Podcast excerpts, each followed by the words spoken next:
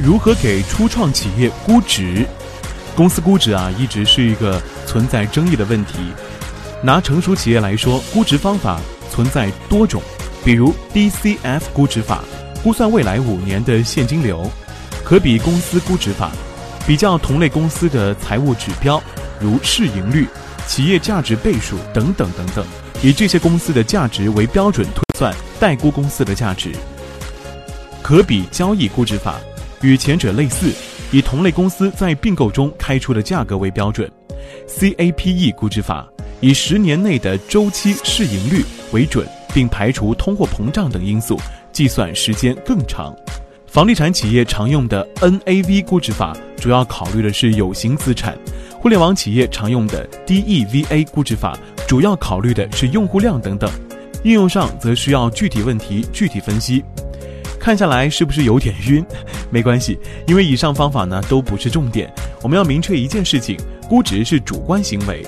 估值得出的企业价值也不需要公允，只要令交易双方都能够接受即可。这么说是因为，即使采用有理有据的估值算法，不同的计量方法仍会产生差异较大的结果。交易时需要的价格和企业真正的价值是两回事儿，更何况价值本身就有一定的主观因素，供求关系影响巨大。一家企业并不会因为被投资人哄抢而变得更好更强。但其股票却会因此确实涨价，反之亦然。因此，与其说初创公司的估值是经过计算而得出的客观数字，不如说对初创公司的估值是将一个拍脑门的结果逐渐合理化的验算，而最终敲定的估值更非由交易某方或者第三方推算得出，而是创业者与投资人博弈而得到的。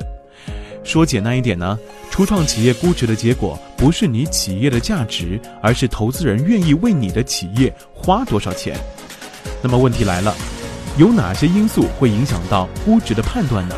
首先，第一点，供求关系。从供给的角度上来看，更加创新、切入市场更蓝海的企业是物以稀为贵的，而没有什么创新点的企业就没啥议价能力了。从需求角度上来看，投资人们哄抢的企业自然可以大抬身价，而只有一个投资人感兴趣的话，企业就没太多话可说了。因此，多找几个资方，多向资方推销自己，在交易当中营造卖方市场。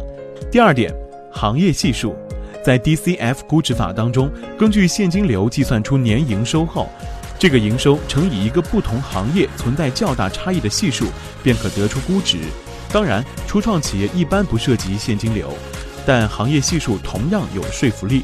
总体上来说，特别有技术含量的科技项目很容易拿到高估值，互联网企业一般也比较高，像服装、餐饮之类就要低的很多了。